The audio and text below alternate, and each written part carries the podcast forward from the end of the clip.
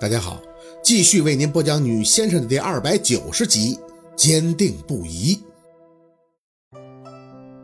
絮絮叨叨的说了很久，宝四说不清楚自己是种什么样的心绪。被伤害的那段时间里，对夏文东满是憎恨。可是刚刚进来的一刹，看到这个被压在桌面上、险些手被刺穿的男人，心里只剩不忍，骨子里还在不停的提醒他，告诉他那是他爸爸。哪怕和他交往甚浅，哪怕他在宝四的成长过程中并没有太多次的出现，可他一直都是那个宝四唯一的叫做爸爸的人，也帮过他，也小心翼翼地照顾过他，也对宝四嘘寒问暖过呀。宝四做事儿好像从来不喜欢去在乎什么后果，血一涌，什么事儿都能干出来。就像是当初要对苏小雨做的事儿，他不在乎，只要出气，他感觉那个后果都是庸人去想的。做人做事为什么要这么瞻前顾后呢？因为打小就不知道恐惧深浅，所以才会险些闯下大祸。因为个性太过冲动，所以做人做事总是横冲直撞。宝四就像是一头只有一根筋的牛，谁要惹他了，他就把人家顶死。只要过程出气了，结果再去找补，管他谁是谁非，要的就是解气。说的直白点就是没人情味儿，是吗？宝四这个性格，终归是太没有人情味儿了。小时候不懂事儿，被人说傻，也不会顾及个长幼，欺他必报，嘴上无德，手下无情。就连对太姥姥，他也没有说过特别的贴心，直到哭。绝望让宝四懂得珍惜，不想也害怕再失去，逼着自己懂事儿，逼着自己做成家里人想看的样子。但是对外，他其实还是个愣头青。他会骂若君的表叔，会一镰刀不顾后果的撇出去，回头再告诉家里人说，其实他心里有谱。那谱在哪儿呢？没劈到大舅妈，那就是他躲得快。当时的宝四哪管这些呀？最初的想法，宝四就是想变成一个大先生，证明他可以，证明他薛宝四就是谁都不吝。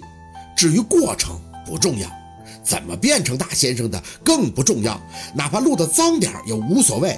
就是想让很多人认识他，很多人信服他，要牛逼闪闪，要杀出个黎明，像是憋了口气，跟老天爷赌的一口气，不是给他少吗？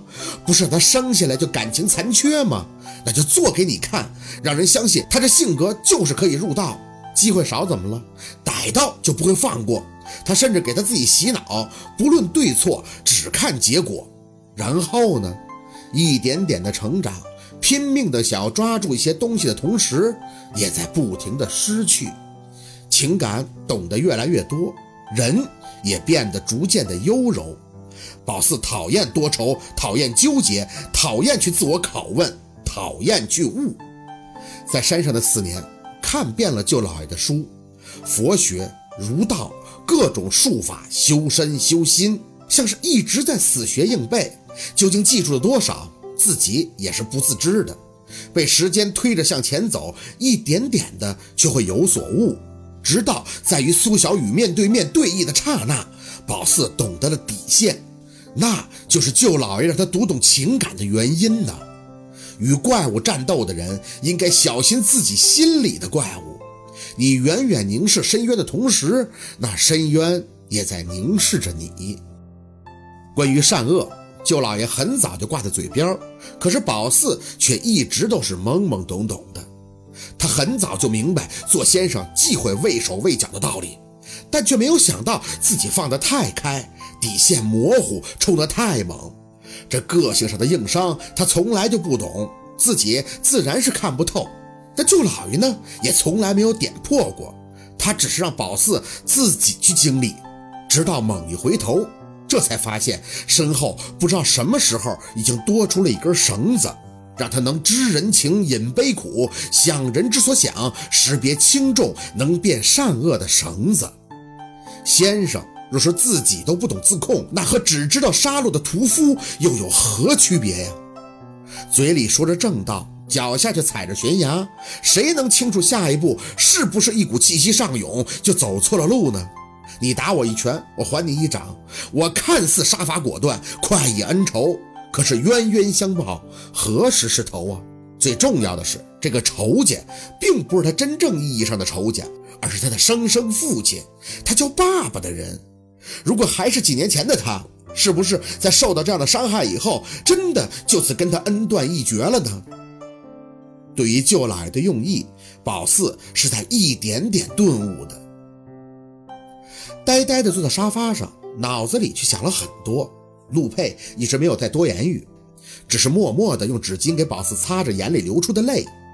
宝四眼珠子木木地转动，看向陆佩的脸：“陆儿，对我爸爸的恨，我们放下好不好？”话一出口，心里居然轻松了几分。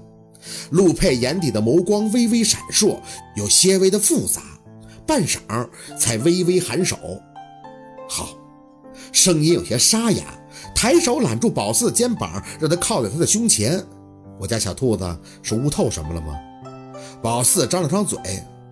我虽然不懂我爸妈心里有什么指望，也没有办法设身处地的去站在他们的立场去想他们的打算。我不理解他们，但是我也不想去恨他们。我不想用仇恨去蚕食我的亲情。能做的就是让我自己放下，不恨也就没有了纠结，也就不会痛苦。陆二。我们不恨了，好不好？他说话的声音放得很慢，只是轻轻地吐出一句：“你好，我就好。”宝四闭上眼，有太多的话，却不知道怎么去说。从小他就在大家的声讨声中长大，最先学会的就是以眼还眼，以牙还牙。如今却忽然懂了舅老爷让他知情的用意：人要拨开善恶，明是非。勿要情心走薄刃，心要强，眼要亮。